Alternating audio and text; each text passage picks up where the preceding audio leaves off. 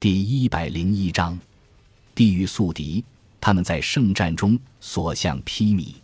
一二百六十年夏，四名蒙古特使抵达开罗，他们此行携其主人序列物的命令函而来。序列物五短身材，鼻头扁平，嗓音出了名地洪亮。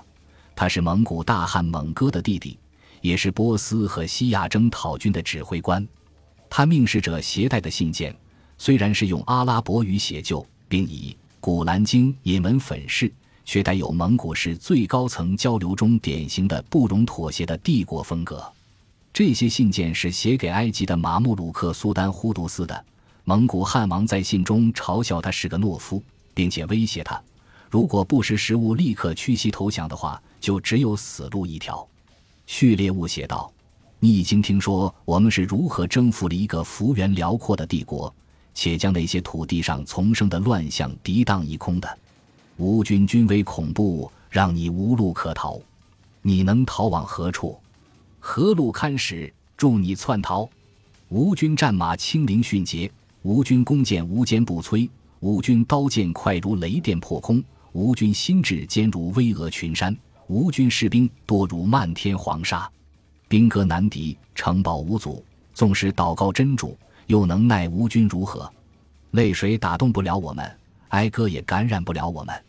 只有摇尾乞怜，才能饶你性命。他告诉胡都斯，如不及时恭顺屈从，埃及将会沦陷，如同其他地区一样。我们将会把你们的清真寺夷为平地，并将你们真主的羸弱不堪公之于世。然后我们将会杀光你们的男女老少，序列物警告道：“胆敢抵抗的话，整个埃及就会大祸临头。”有足够的证据表明，序列兀并不是在开玩笑，因为蒙古帝国在西亚的征服步伐看起来并没有放缓。一千二百二十五年，蒙古大军蹂躏安纳托利亚，粉碎了塞尔柱罗姆苏丹国最后残余的抵抗。他们已经与后者相互攻伐于十五年之久。一二五六年十二月，序列兀的兵马攻占阿拉木特堡，这座山顶要塞曾是恣意暗杀的什叶派阿萨辛组织在波斯的总部。然后，在一千二百五十八年，巴格达这个逊尼派世界长久以来的宗教之都传出了举世震惊的消息：蒙古骑兵在一月兵临城下，大举围城。在不到十二天的时间内就攻陷了这座城市，并在随后的洗劫中造成了不可弥补的损失：焚烧古建筑、亵渎清真寺、毁坏医院、掳掠被称为“智慧之屋”的伟大图书馆。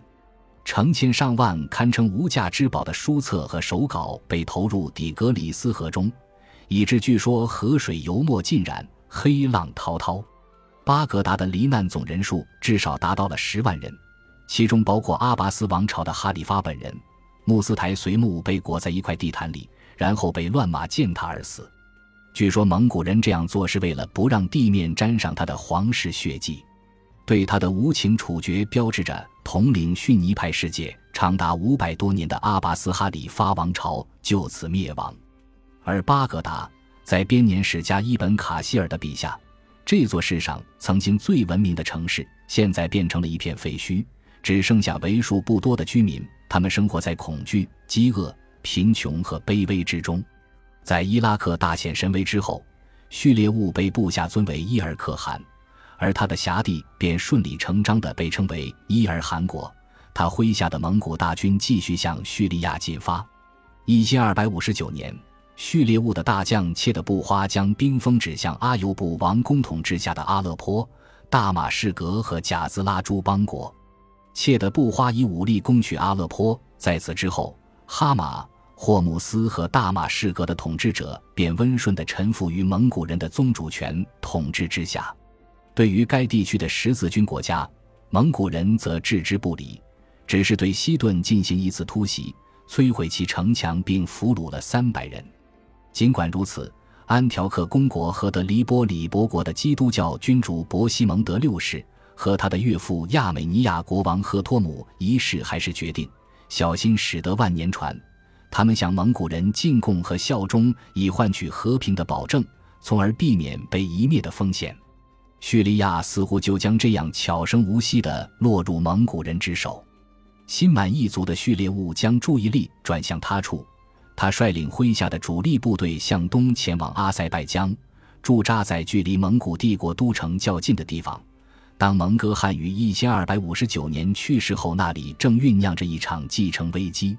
他没有充分的理由认为埃及苏丹忽都斯将足够强大或愚蠢到拒绝他的要求。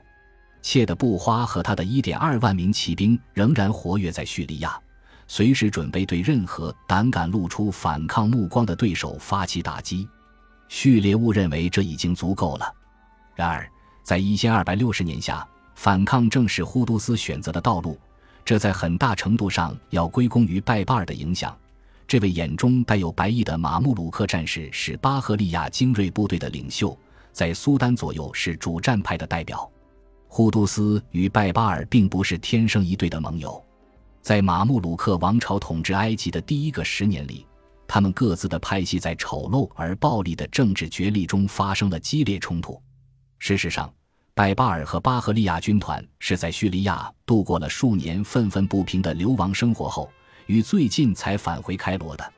尽管如此，当伊斯兰教政权在东部地中海的未来处于危难之际，拜巴尔与忽都斯讲和，并且说服苏丹以刚克刚才是正道。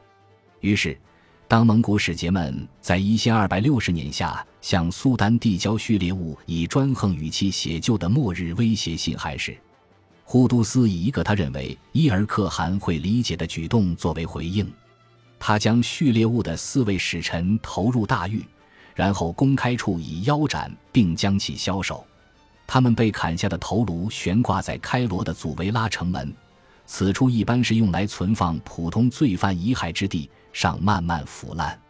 序列物曾认定忽都斯不过是一个在无军刀剑下窜逃的马穆鲁克之流，然而在拜巴尔的催促下，苏丹已经公开表明自己准备好面对蒙古人的刀剑，并试试自己的运气。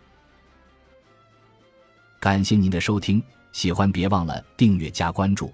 主页有更多精彩内容。